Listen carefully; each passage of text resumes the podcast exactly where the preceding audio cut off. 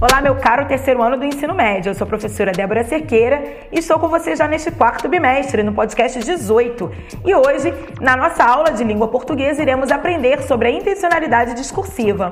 Vamos aprender?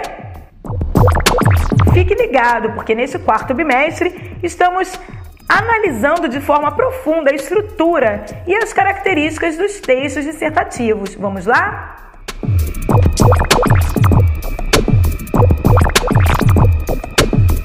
Afinal, você já ouviu falar em intencionalidade discursiva?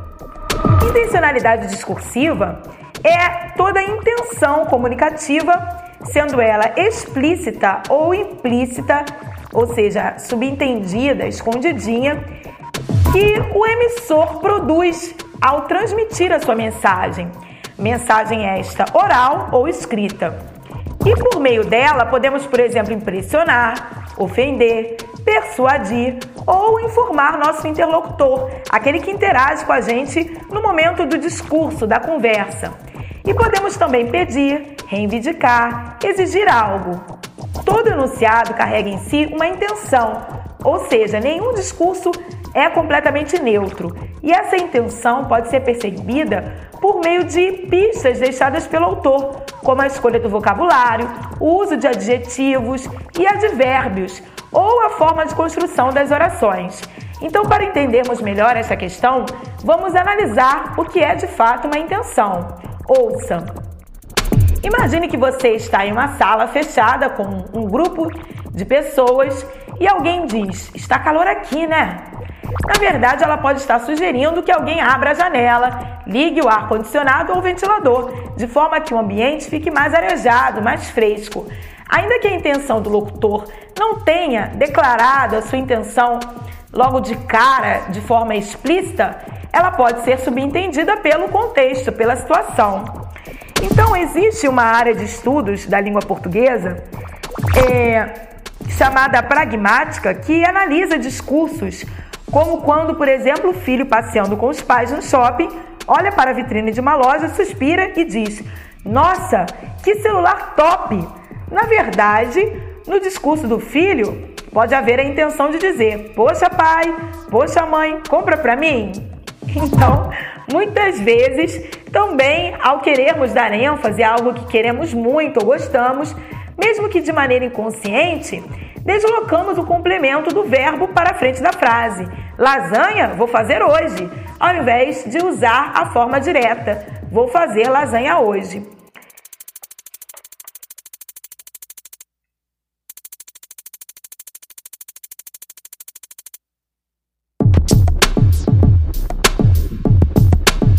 textos escritos, é comum alguns deles, aparentemente, tratarem de um tema e, ao lermos, nos depararmos com uma informação completamente distorcida do que esperávamos.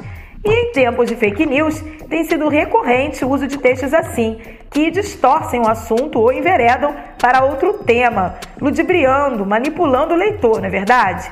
Nas redes sociais, por exemplo, é muito comum encontrarmos textos bem chamativos, com títulos atraentes e polêmicos, mas que, ao lermos, possuem um conteúdo completamente inverso do que esperávamos.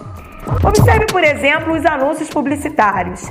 Para venderem seus produtos, associam-nos sempre a pessoas bonitas, padronizadas, dando a impressão de que quem consome tal produto é saudável, feliz e bem-sucedido, mesmo quando às vezes o anúncio é de uma bebida que lá na frente vai fazer mal à saúde do consumidor. Então, utilizam sempre linguagem conotativa, mensagem com ironias, com várias figuras de linguagem, com subentendidos. Ouça, por exemplo, o exemplo. Chega uma visita em sua casa e lhe pergunta: Você tem água? Será que a pessoa está só fazendo uma pergunta simples ou, na verdade, ela está pedindo um copo de água?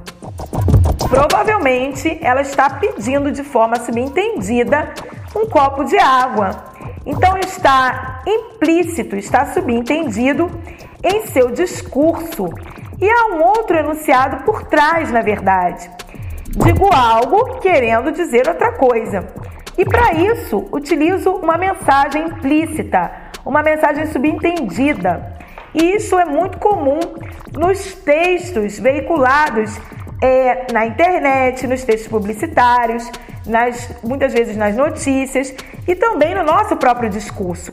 E é preciso ter essa sensibilidade para percebermos o que às vezes não está sendo falado de forma explícita, mas está ali escondido.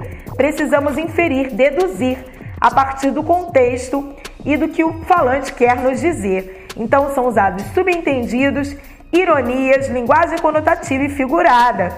E é bom ficarmos sempre atentos à verdadeira intencionalidade proposta pelo autor. Até a próxima aula. Tchau, tchau. Espero que você tenha apreciado as dicas de hoje.